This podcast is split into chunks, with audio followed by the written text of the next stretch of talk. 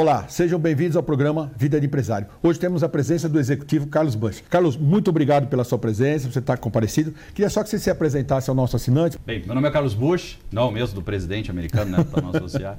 Eu sou vice-presidente da Salesforce, eu tenho mais de 20 anos como executivo de vendas em grandes multinacionais na América Latina. Eu tenho um foco também muito grande de compartilhar conhecimento com as pessoas. Eu criei um movimento chamado Fuja da Média. E é muito um grande prazer estar aqui com todos vocês. Carlos, vamos começar primeiro falando um pouquinho da Salesforce, que pode ser que muita gente conheça, muita gente não conheça. Então vamos começar a poder falar um pouquinho Explica um pouquinho o que é a empresa. A Salesforce, acho que só para deixar numa linha mais ampla, a Salesforce hoje é a maior empresa do mundo de software para relação com o cliente, e-commerce, CRM, enfim, grandes plataformas né, de tecnologia. É uma empresa que tem um, um, um, propósito muito forte de devolver à sociedade, também de fazer o bem, uma estratégia ESG muito forte que se chama 111. Aí quem tiver curiosidade depois pode, pode procurar sobre isso. E é uma empresa que protagonizou muitas evoluções no nosso mercado mundial, principalmente por trazer o que o mercado conhece hoje como software como serviço, né? De você não precisar mais fazer grandes investimentos para fazer projetos de software e simplesmente pagar como, como serviço. Então, essa é a Salesforce. Beleza. Vamos contar um pouquinho da sua trajetória. Eu acho que o importante é saber.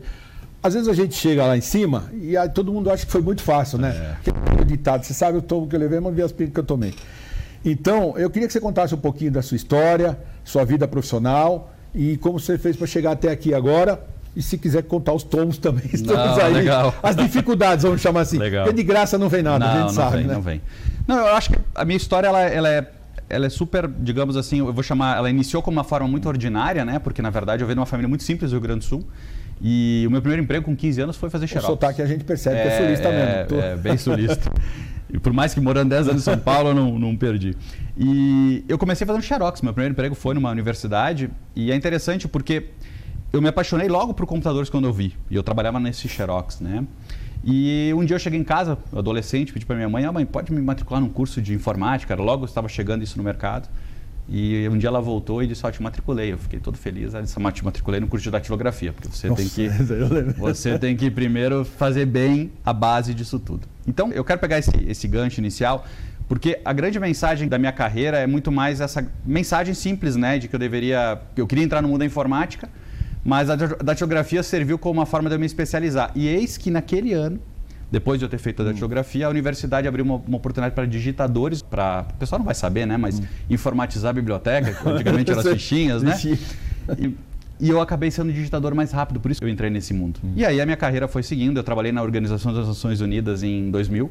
Então eu fui trabalhar na América Latina entregando projetos para governo. E a partir daí minha carreira foi sempre em grandes companhias de tecnologia do mundo, até chegar hoje aí depois de 21 anos nesse mercado na, na Salesforce. VP na Salesforce. Isso aí. Bom, eu, pelo que eu entendi, você falou um pouco, eu vi que você apostou muito em educação, você acreditou tal na educação. Eu sou suspeito porque sou professor para falar em educação. Legal. Eu acho que a gente só consegue crescer quando a gente e minha avó dizia que a única coisa que tem na vida que ninguém te tira é conhecimento.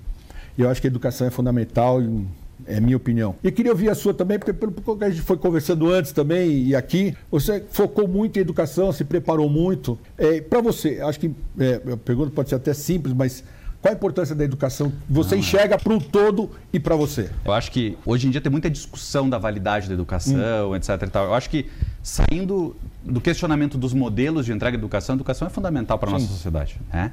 Para mim foi super importante, porque assim, eu sempre tive esse mindset, essa visão de que eu tinha que entregar um pouco mais do que era esperado para poder protagonizar. E deu certo. Foi o que me trouxe até aqui. Sempre tentando fazer um pouco mais. E educação foi vital para isso, porque chegou mais tarde da minha carreira profissional, eu tinha um grande reconhecimento profissional, mas eu não tinha uma base acadêmica, científica que sustentasse isso.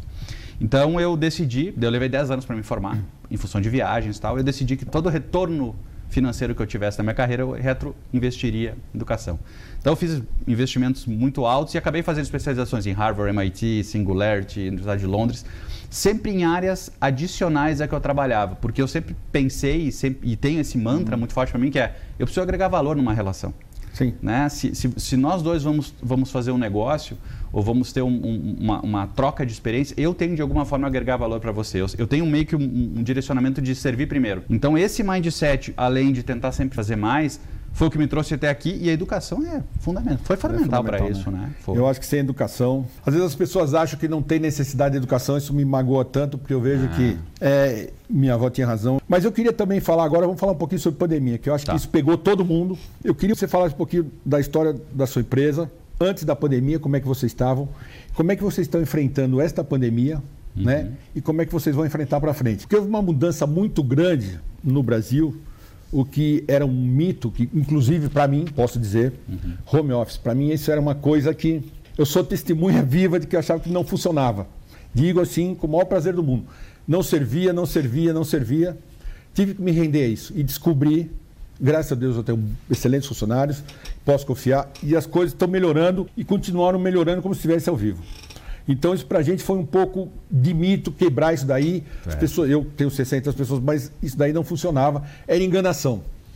Então, como é que vocês estavam antes da pandemia? Como é que vocês estão e o que vocês esperam? Porque a gente perfeito. não sabe exatamente até quando vai isso, né? É, não, é um bom ponto. Eu acho que o primeiro ponto que é super importante, assim, é, para o segmento de atuação da Salesforce, que é o segmento de entregar tecnologia hum. para permitir que as empresas tenham mais. Hum independência, seja de pontos físicos ou virtuais, a gente, de certa forma, teve um, uma demanda muito grande de mercado. Né? Mas a Salesforce, eu, eu acho que o, talvez o principal diferencial que eu posso trazer da Salesforce não é a, como nós conduzimos de dentro da, de dentro da companhia, ou seja, já era uma empresa descentralizada, Sim. uma empresa que é né, internacional, mas fundamentalmente como a gente teve o propósito desde o início de ter empatia de ir próximo aos clientes e buscar adaptar ofertas rapidamente para atender os clientes. Então, assim, a gente rapidamente criou as plataformas, assim, as, as que mais tiveram uh, expansão hoje no mercado para ajudar as empresas nesse momento de, de, da sua descentralização, né? E a pandemia, para mim, ela mostra, e essa questão do trabalho de casa, acho que é, eu compartilho muito da tua visão, porque eu acho que tem variáveis e variáveis, né? E confiança é uma delas. E, é fundamental. É, e se a gente olhar, nossa sociedade, a gente confia muito em todo mundo o tempo inteiro.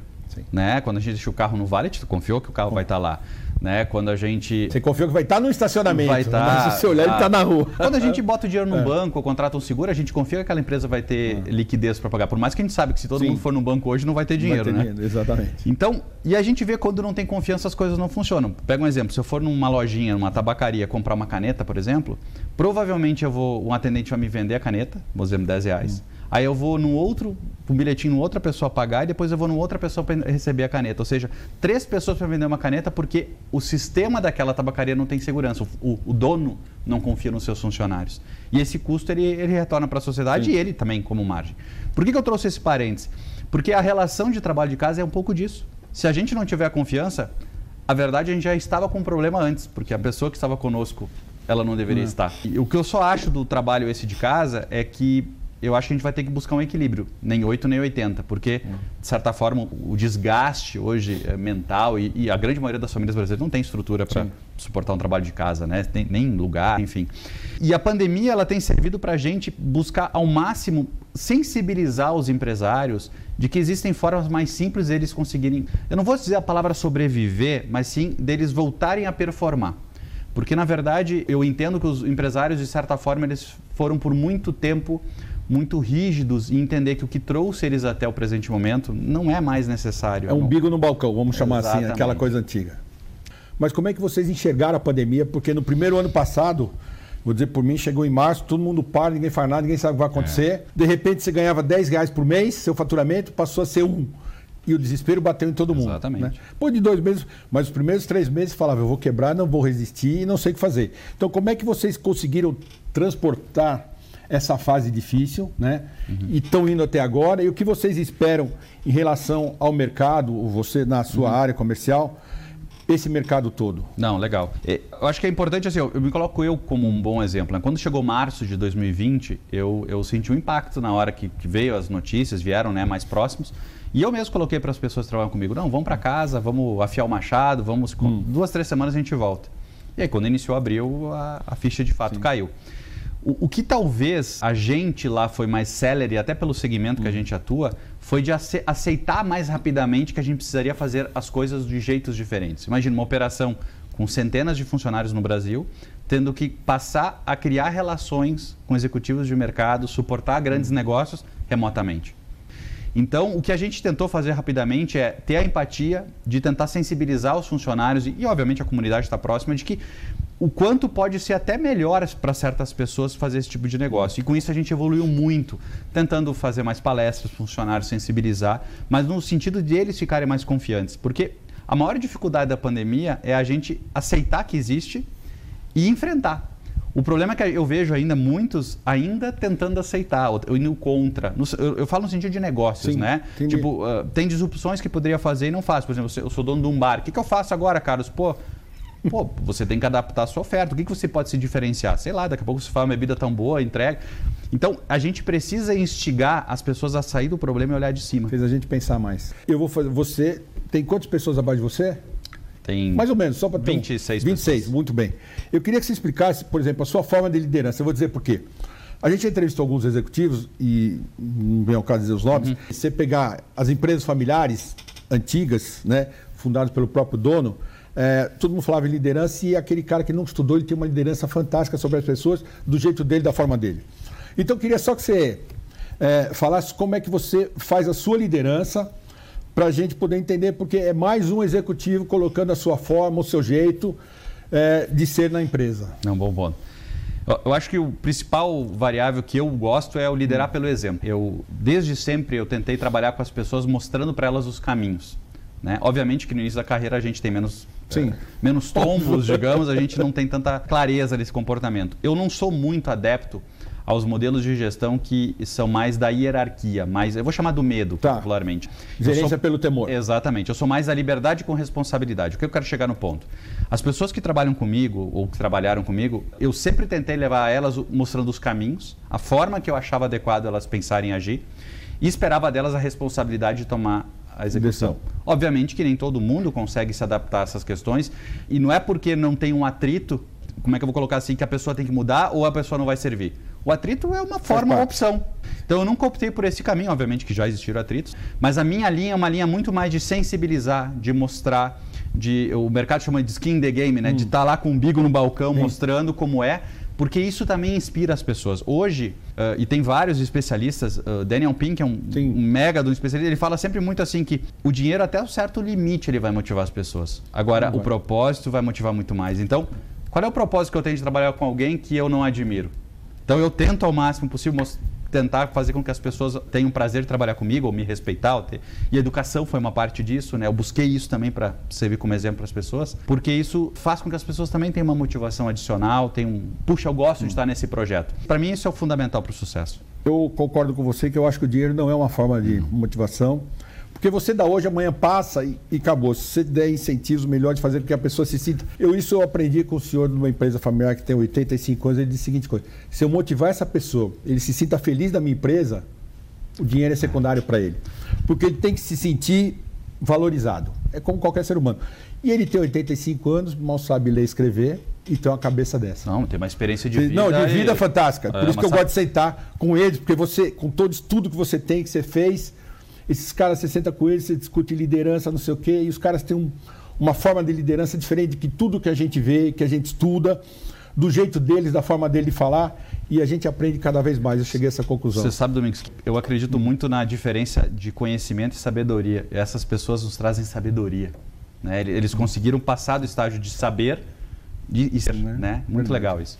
Carlos, chegamos ao fim da nossa entrevista, você vê que é rápido. Eu queria, não podemos chegar Pô, perto, mas obrigado. te entregar esse livro. Muito obrigado. Você fica com ele, um presente da, da Rica Associados. Muito obrigado. E quero te agradecer mesmo por você ter vindo. E espero que a gente consiga daqui a um tempo voltar de novo, porque a entrevista foi muito boa, bem didática, isso que é importante para o nosso assinante. Legal, eu Tá bom? agradeço imensamente o convite. Obrigado.